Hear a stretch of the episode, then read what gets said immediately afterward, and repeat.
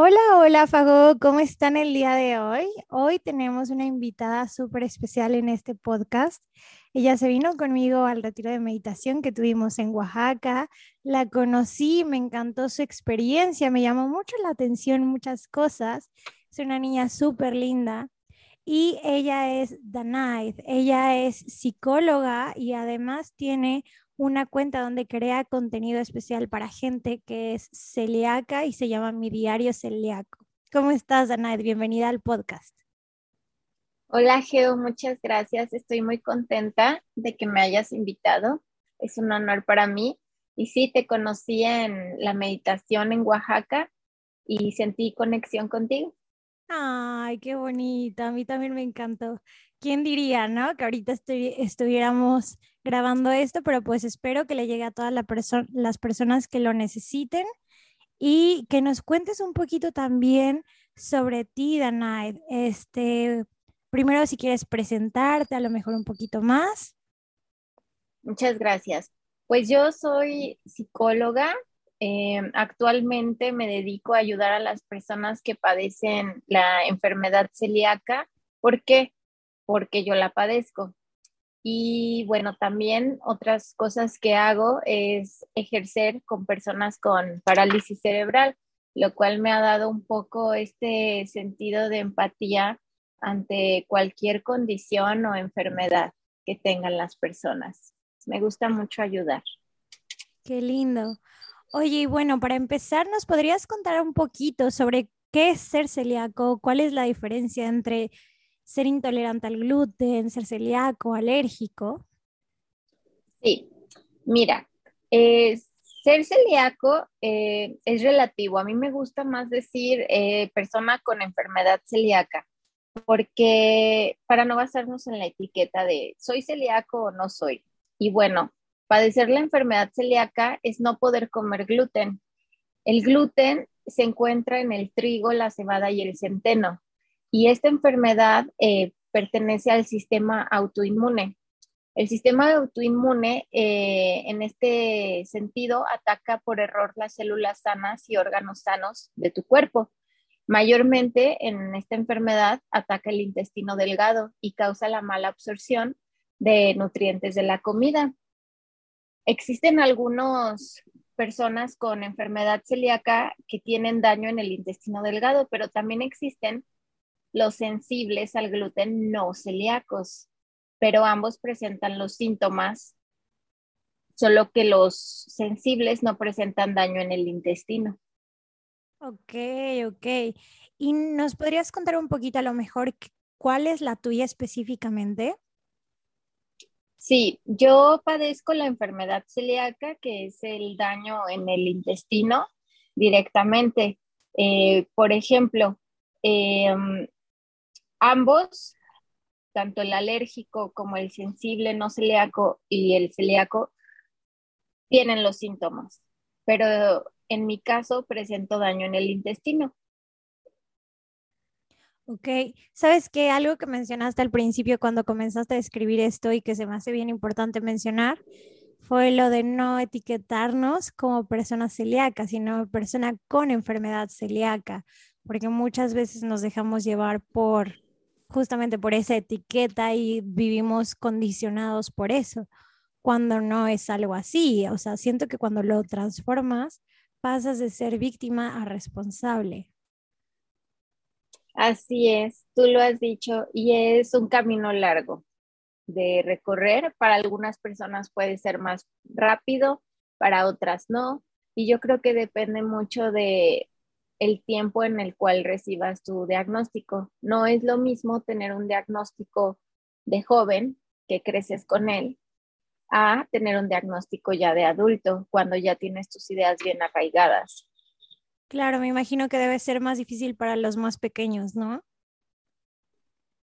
Pues fíjate que es una buena pregunta. Conozco gente pequeña eh, a los cuales en una familia de seis, solo uno es, padece la enfermedad celíaca y es un niño y ve a sus hermanos que sí pueden comer todo y él no. Sin embargo, depende mucho del núcleo familiar. Por ejemplo, la mamá en este caso, o el papá o el tutor, cómo lo sobrelleven. Porque la realidad es que he conocido niños que están muy bien y crecen como viendo lo normal, pero conozco adultos que lo tomaron muy mal y fue más difícil. Claro, claro. Wow. Y hablando de esto, ¿a qué edad te diste tu cuenta que padecías de esto y cómo fue, pues cómo fue que te diste cuenta? Bueno, yo me di cuenta eh, porque me hicieron una biopsia en mi intestino, es decir, tomaron una pequeña muestra y estaba bastante dañado. No tenía ninguna vellosidad. Eh, las vellosidades son las que absorben los nutrientes de la comida. Y esto coincidía con mi anemia, la desnutrición y los dolores y muchos síntomas más que yo ya tenía. Y la enfermedad celíaca eh, en realidad me fue diagnosticada después de una cirugía de emergencia en la cual dos semanas después de varios estudios eh, me confirmaron la enfermedad celíaca. Wow. Oye, ¿y para ti cómo fue este proceso de descubrir que, que padecías de esta enfermedad? Bueno, hasta el día de hoy eh, son, se cumplen cuatro años, justo en mayo, y los primeros dos años fueron de depresión y ansiedad grave. Y hoy en día, ya que soy un profesional de la salud mental, me doy cuenta que en realidad fue un proceso de duelo. Y yo considero que la vida así es, un duelo constantemente, no solamente para las personas que les diagnostican una enfermedad, sino a veces perdemos un trabajo y entras en duelo. A veces terminamos una relación y entras en duelo. Entonces, así Claro, claro. Y, y, sí, me imagino que debió haber sido muy distinto, pero a lo mejor ya llevabas mucho tiempo también tú con estos dolores, con estas cosas. Entonces, al mismo tiempo que estabas viviendo como este duelo por tu salud, me imagino que era necesario y que te sentías muchísimo mejor al pues pues al comer lo que debías de comer y lo que no, lo hacías para un lado, ¿no?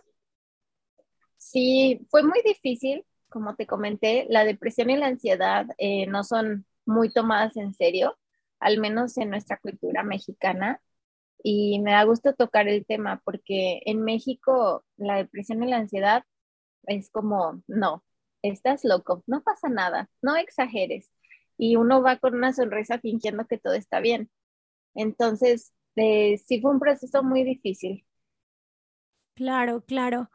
Y este, bueno, yo quiero hacer un pequeño paréntesis antes de continuar para comentarle aquí a quienes nos estén escuchando que justamente, o sea, cuando llegamos a Inda, yo te veía tan comprometida, o sea, porque yo no sabía qué tan drástico era lo que tú tenías, porque para contarles, no eras la única persona que tenía alergia o enfermedad celíaca en, este, en este curso, sino que también había otra persona y de verdad que tú, o sea, desde que llegaste súper comprometida con tus alimentos, con la forma que nos daban de comer, con que si podías, que no.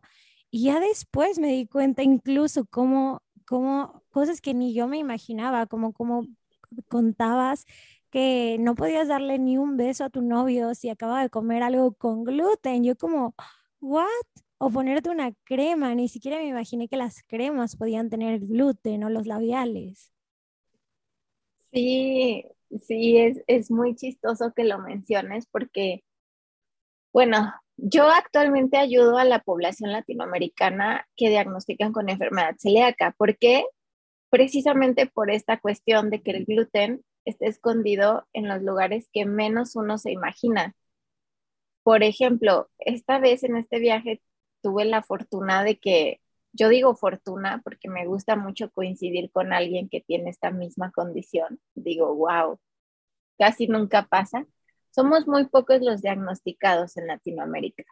Entonces, debido a esto, mucha gente eh, cae en la desinformación.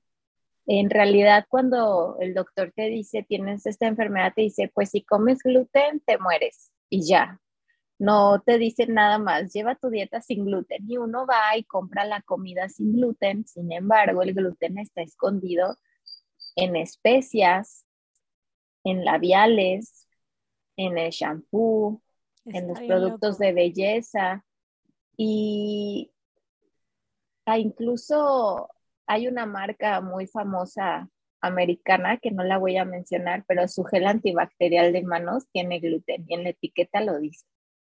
Entonces, imagínate que yo voy y me pongo gel y luego traigo un snack, que yo siempre traigo snack y me lo como con mis manos, pues me voy a enfermar. Entonces, es una línea delgada que se cruza muy fácil y que cae también en lo obsesivo. Y hay que tener cuidado en, pues no obsesionarte, sino leer, informarte, acostumbrarte y verlo como algo para tu bienestar, no como algo que, ay, qué trabajo me cuesta. Em, al principio fue difícil que en mi familia lo entendieran. Hiciera de que es que estás obsesionándote mucho. Y eso fue una etiqueta que me pusieron y que también yo tuve que aprender a sobrellevar, pero ha sido parte de mi aprendizaje. Claro, y que justamente lo que dices, tú estabas viviendo este duelo y luego cómo te apoyaba la gente que estaba a tu alrededor sin que pareciera que tú eras como una exagerada. Realmente lo que tú estabas haciendo era ver por tu salud. Sí, sí, así es. La realidad es que yo lo viví más acompañada de mi pareja, em, quien en verdad demostró lo que es estar en las buenas y en las malas. Él se volvió mi pilar y considero que soy muy afortunada de haber estado acompañada por él en esos momentos. Em, otro pilar que yo tuve fue la psicoterapia. Yo ya la había iniciado cuando, cuando esto sucedió. Entonces mi psicólogo se volvió un segundo pilar. Mi otro pilar fue la dieta, o sea, aprender y entender que la dieta era lo que me tenía bien. Además, para mi sorpresa fue que la dieta sin gluten hizo a un lado la depresión, porque el gluten ya estaba afectando a nivel cerebral.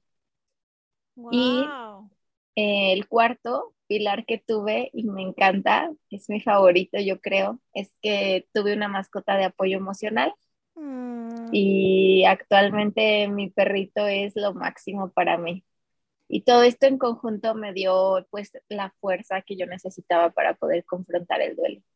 Oye, pero cuéntanos, porque incluso tú, platicando tú y yo, me dijiste que tu perro también se somatizó algo y tiene como sus issues en la pancita, ¿no?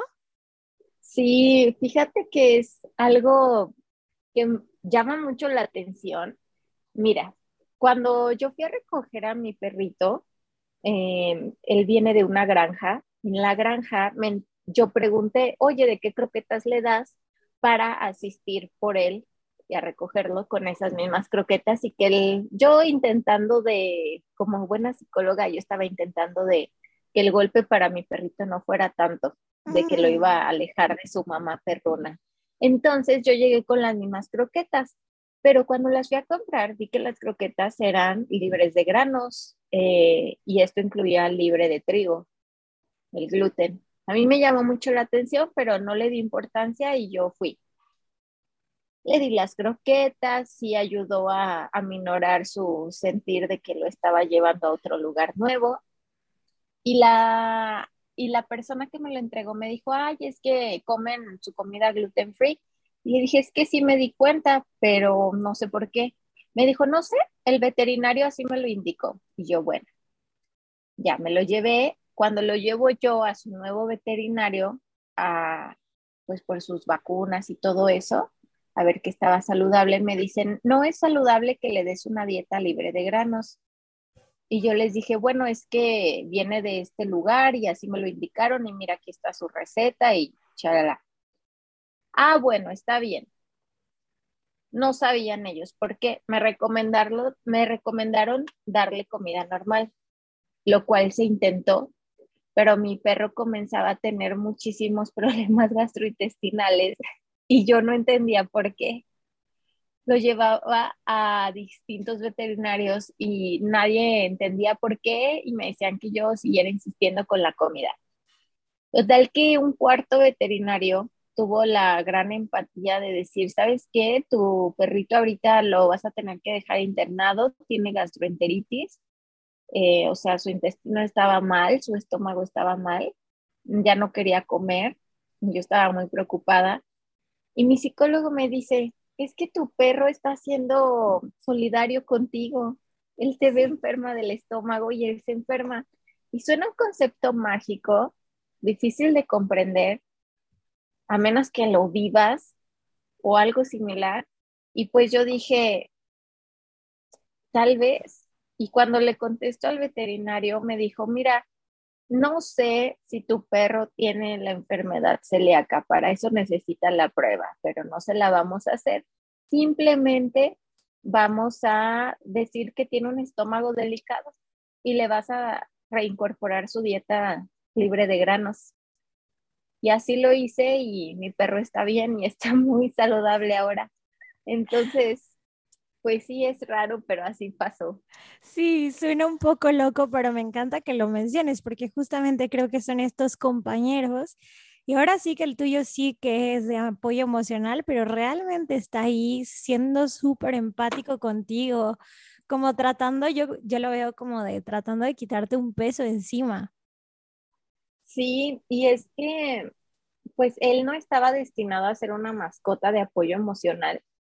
Sin embargo, se convirtió y está certificado como uno porque era increíble cómo que yo me sentía mal y él se acercaba a mí y me abrazaba. Entonces, bueno, me pedía un abrazo y yo se lo daba y pues poco a poco también en los ataques de ansiedad se acercaba y estaba súper presente.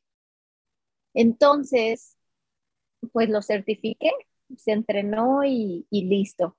Sin embargo, también me ayudó muchísimo a querer salir adelante yo y utilizar mis herramientas porque yo no quería que mi perro me viera mal y él se pusiera mal. Qué loco. Sí, sí, sí, claro, como fue parte de ti, el, como un trabajo en equipo, ¿no? Y me encanta que lo menciones como un pilar, justamente ahorita que yo te pedía estos pilares, porque realmente muchas veces no los consideramos y son parte súper importante en nuestros procesos, todo tipo de procesos. Y no sé si lo, en qué parte de tu duelo fue que llegó esta mascota.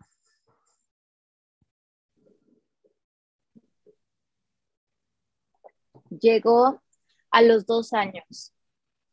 Sí, porque mm, como te dije, esto eh, me diagnosticó a mí hace cuatro años y él llegó a los dos años de mi diagnóstico. Wow, ¿y qué tal fue el apoyo? ¿Cómo fue, cómo fue este duelo para ti, Danay? Pues bueno, a los dos años ya yo comencé a tomar las riendas y salir adelante y te puedo decir honestamente que hace un año fue cuando ya me comencé a sentir bien al 100%. Y es que hay algo muy importante. Cuando una persona la diagnostican con la enfermedad de adulto, ya traes un daño de varios años. O sea, yo llevaba un daño de 25 años y medio entonces, lo que pasó fue que cuando tú te recuperas y reintegras la dieta sin gluten a tu vida y hábitos saludables, pues vas poco a poco sanando el intestino y el intestino tarda de seis meses a dos años o más. Entonces yo a los dos años empecé a sentir mejoría, pero hasta los tres años ya me sentí bien por completo.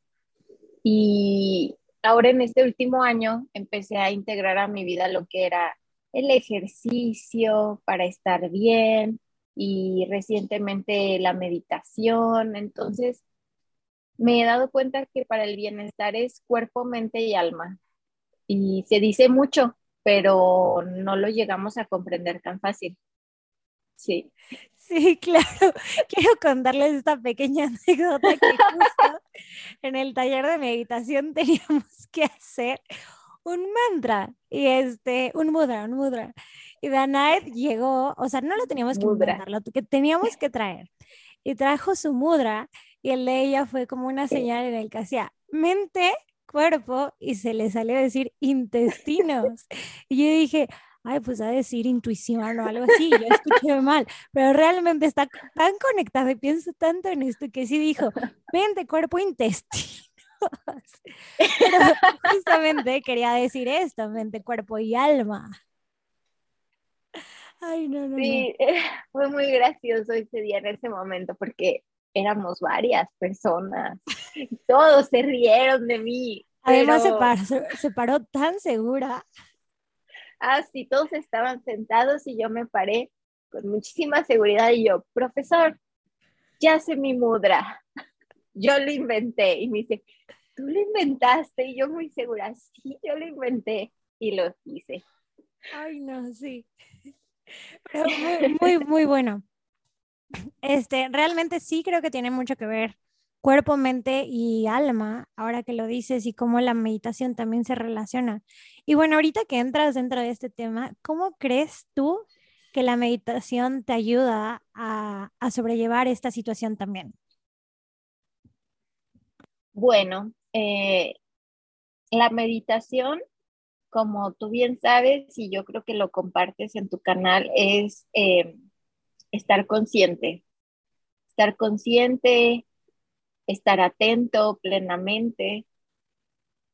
Y cuando medito y me doy cuenta que esto es lo que soy, esto es lo que tengo y esta es mi realidad y me acepto, pues me ayuda bastante. Tal vez todo llega en el momento adecuado. Porque si yo no tuviera un proceso psicoterapéutico de ya cinco años, ni las redes de apoyo con las que cuento, meditar no hubiera sido funcional para mí en otro tiempo.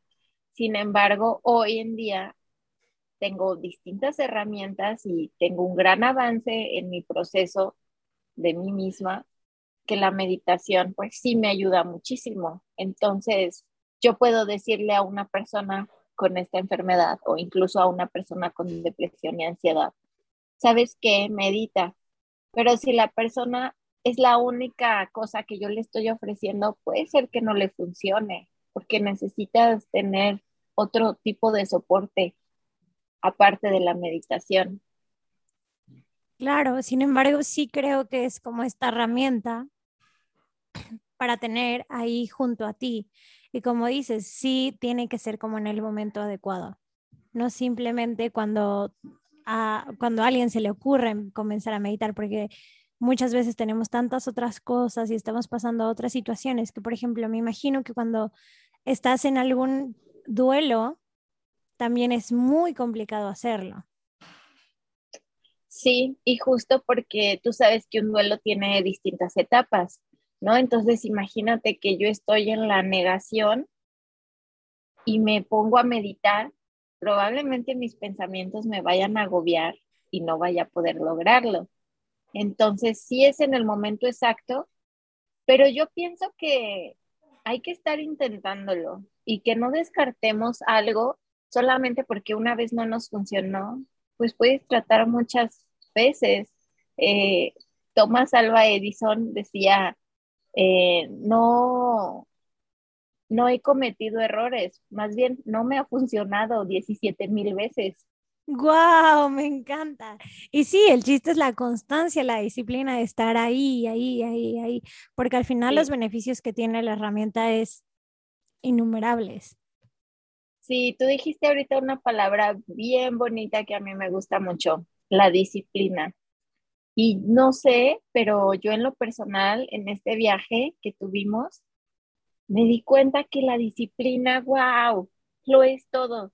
Y me di cuenta que yo sin querer, o sea, por accidente, fomenté la disciplina en mi dieta, ¿no? Porque yo soy una persona que, por ejemplo, al rato voy a salir a hacer algunas cosas y yo me llevo mi lonchera y ahí llevo mi comida entonces, en cualquier lugar que yo esté, de verdad, ya no me da vergüenza. Yo saco mi comida y yo, bueno, con permiso, aquí tengo mi comida y me la como, porque no me voy a estar muriendo de hambre.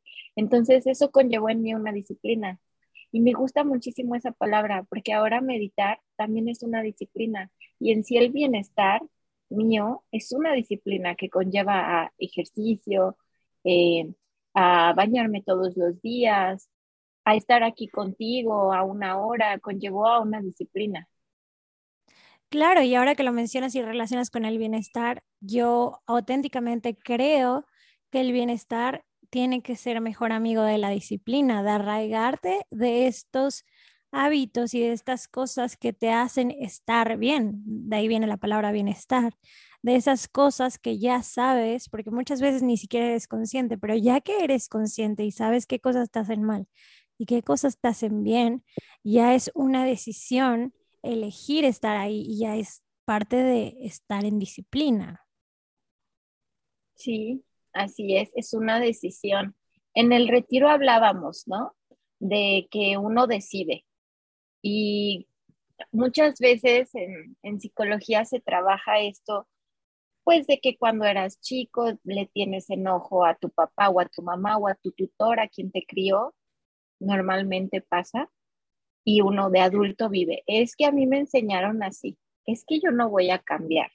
La realidad es que cuando ya eres adulto conlleva a decidir que tú puedes cambiar eso y tú puedes generar una nueva disciplina, desaprendiendo las cosas que no quieres tener en tu vida. Qué hermoso, me encanta eso que digas de desaprender, porque sí hay que desaprender un montón de cosas para empezar a formar nuestro camino, porque si muchas veces estamos, pues ya no coincidimos más con mamá o con papá y que decidimos formar estas cosas que, que pues tomar estas nuevas decisiones que al final nos van, nos van a causar más bien, nos, va, nos van a ayudar a sentirnos más plenos, a estar más en paz. Y no significa que ellos estaban mal, porque pues obviamente ellos lo hacen desde el mejor lugar que pueden y no saben ser papás o mamás, nadie se les enseña. Pero pues simplemente decidir por nosotros y por nuestro camino que va más alineado. Así es, tú lo dijiste muy bien. Eh, no hay un libro ni para ser papá ni para ser hijo y mucho menos para ser un buen ser humano. O sea, no, no existe. Entonces uno va aprendiendo de experiencias y tomando decisiones. Exacto, y del autoconocimiento sin duda. Por ejemplo, ¿qué, ¿qué, tan importante ha sido para ti el autoconocimiento en todo esto? El autoconocimiento para mí ha sido importante al 100%, porque conocerme a mí misma conllevó a un proceso precisamente de conciencia en el cual me tuve que aceptar tal cual soy y tratar de ser mi mejor versión. Y esto fue, por ejemplo, con una dieta sin gluten, yo me fui dando cuenta que aún alimentos que no contienen gluten, algunos frutas y verduras, pues hay algunos que son inflamatorios por naturaleza, algunas legumbres, entonces yo solita fui decidiendo cuáles me inflamaban, cuáles no, y ya el día de hoy eh, de la mano de un nutriólogo, eh, él crea el balance para que aunque yo no coma algunos alimentos naturales, pues los pueda suplir por otros. Entonces, eso fue autoconocimiento para mí. Wow, qué bonito, me encanta cómo lo pones, porque justamente dicen que el segundo cerebro está en nuestros intestinos, ¿no? Muy bien. Sí, fíjate que es un tema que me apasiona mucho. Cuéntanos, cuéntanos. El intestino es como el segundo cerebro y es que hay un eje cerebral, por ejemplo, el nervio vago, que viene desde el cerebro hasta el intestino. Entonces, ¿por qué no sería normal que si tú comes algo que te inflamó, te sientas triste. Pues claro que va a ser normal, porque estás inflamado y la inflamación causa malestar. Wow, oye, pero yo no sabía que eso estaba conectado tanto así y que por eso está la emoción. Wow, qué bonito, qué bonito. Y qué interesante, creo que es un tema que sí me gustaría. Digo, hoy no tenemos tanto tiempo, pero luego lo platicaremos ya echándonos un cafecito a fondo. Y este, bueno, y también creo que, este, a ver, ¿cómo es esto de, últimamente yo he escuchado a mucha gente decir como que, ay, no, es que no como gluten porque me inflama, no, es que no como gluten, pero realmente como que no se fijan en las otras cosas y realmente no les pasa nada con las otras cosas y así. O sea, incluso yo me acuerdo que decían que en Tulum la gente, la gente era más intolerante al gluten que al COVID. que le tenían más miedo. Sí, se suena muy chistoso, pero, o sea, últimamente siento que cada vez suena más. ¿Y cuál es la diferencia realmente como de tener un padecimiento, una alergia a esta, como estas modas? Ok, me gusta mucho tu pregunta. Mira, vamos a recapitular que son tres. Es eh, la persona alérgica al gluten, la persona sensible al gluten no celíaca y la persona con enfermedad celíaca. Entonces, de aquí partimos a que aparentemente está de moda ser intolerante al gluten. Pues aparentemente la realidad es que sí, pero es muy triste que esto esté de moda. Porque imagínate cuando hubo el furor de ser cero azúcar, sugar free, y los productos de los diabéticos no fueron tomados en serio y mucha gente diabética se puso incluso muy mal de salud por consumir productos con etiquetas que decían cero azúcar, pero la realidad es que sí traían endulzantes y afectaba esto a su salud. Lo mismo sucede con la enfermedad celíaca. La dieta sin gluten conlleva a, lo que, algo que se llama la contaminación cruzada. Por ejemplo, si yo voy a un restaurante en Tulum y le digo, ay, este, yo soy, eh, yo no como gluten, ¿tienes pan sin gluten? Me dice, ah, sí, yo le traigo su pan tostado sin gluten. Ok, pero si yo no le informo que yo tengo la enfermedad celíaca o soy alérgico o soy sensible al gluten, lo más probable y es que no hay una educación como tal muy amplia, no quiero generalizar, pero lo más probable es que mi pan sin gluten lo vayan a meter al tostador donde meten el pan con gluten. Entonces ahí se da la contaminación cruzada. Justo lo estaba pensando, dije, chale. Se contamina con trazas y la persona con la enfermedad celíaca o alérgica o sensible al gluten o celíaco se va a enfermar y se va a poner muy mal y se le van a arruinar sus vacaciones en Tulum. Entonces, si tú quieres colaborar a que esto no sea una moda, pues simplemente ser realista. porque Si no te hace daño el gluten, no comas sin gluten, nada más porque según vas a bajar de peso, porque la realidad es que las personas que llevan la dieta sin gluten no bajan de peso.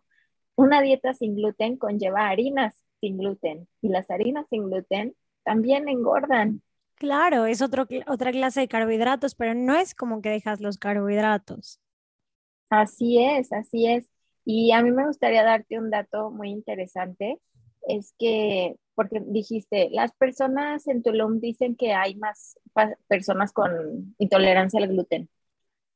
La realidad es que hablando de México en general, eh, hay un estudio del Instituto de Seguridad y Servicios Sociales de los Trabajadores del Estado del 2017, que está en la página de Gobierno de México.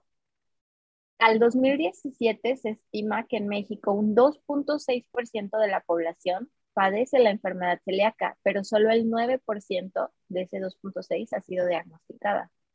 Entonces, ¿cuántas personas no hay en nuestra población mexicana y afuera que dicen es que yo me siento que me inflamo y no lo comen, pero no van por un diagnóstico. Y entonces se autodiagnostica.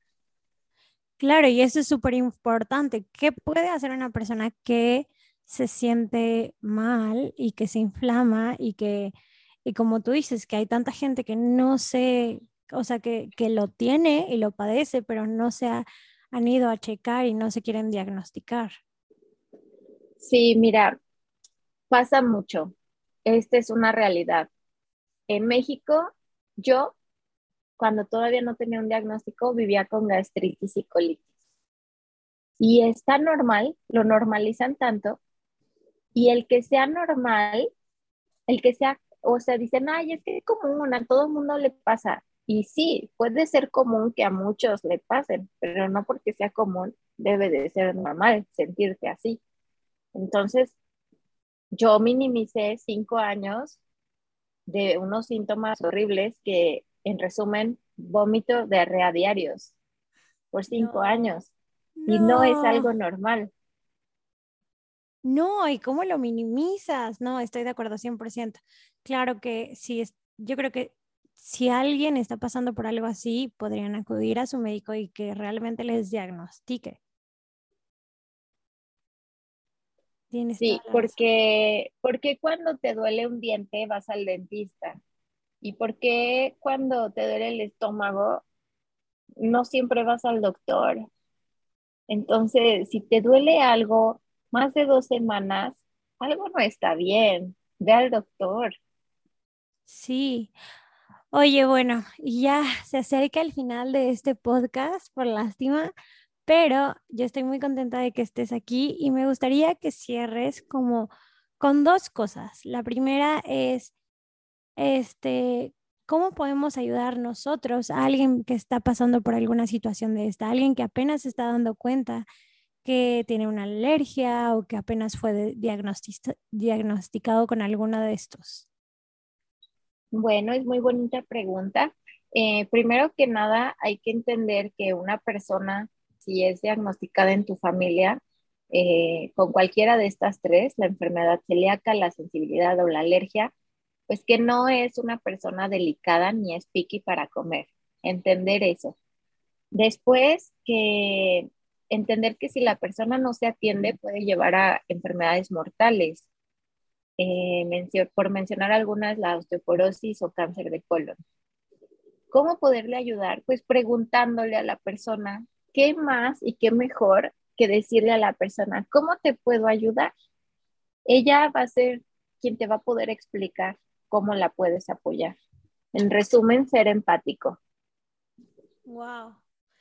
Y ahora sí, por último, ¿qué consejo le darías a alguien que está del otro lado, está pasando por esta situación? Bueno, pues eh, pedir ayuda a tu núcleo cercano. Y de no ser así, si tú no te puedes animar a pedir ayuda o si no tienes a nadie a quien pedirle ayuda, pues busca ayuda en psicoterapia, porque para llegar a la aceptación que es la fase final de un duelo, te vas a encontrar viviendo distintas etapas.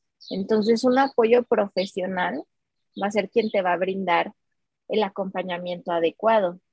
También existen los grupos de apoyo en comunidad.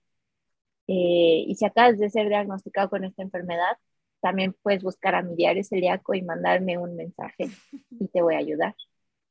Claro, me encanta que lo pongas así porque realmente pues sí, estás a un clic de distancia. Y bueno, Danay, muchísimas gracias. Te quiero preguntar, ¿hay algo más que quisieras compartir en este espacio?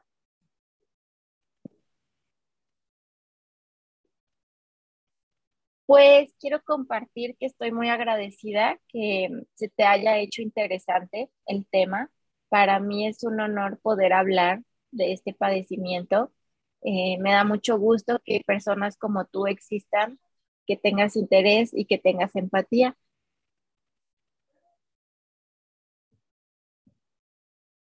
Hola. Perdón, se me fue el internet. Aquí estás. si las personas fueran empáticas, si las personas fueran empáticas como tú, pues el mundo sería mejor. Entonces, hay que plantar esta semilla en más personas y te aseguro que para ti, cuando escuches a alguien decir que tiene una alergia, vas a empatizar muchísimo con la persona. Wow, muchas gracias, Danaid. Y sí, siento que sí, hay que, justamente lo comenté en el curso, como hay que tratar de hacer ese efecto dominó y nosotros tirar el primer dominó y que el resto haga lo suyo, que quien le resuene esta información lo tome, ya sea como paciente, ya sea como acompañante de alguien que vive esta situación celíaca. Y bueno, agradecerte muchísimo por estar aquí el día de hoy, por compartirnos tu experiencia, tu sabiduría que ya la has sabido aplicar conforme has ido creciendo y como conforme ha pasado el tiempo.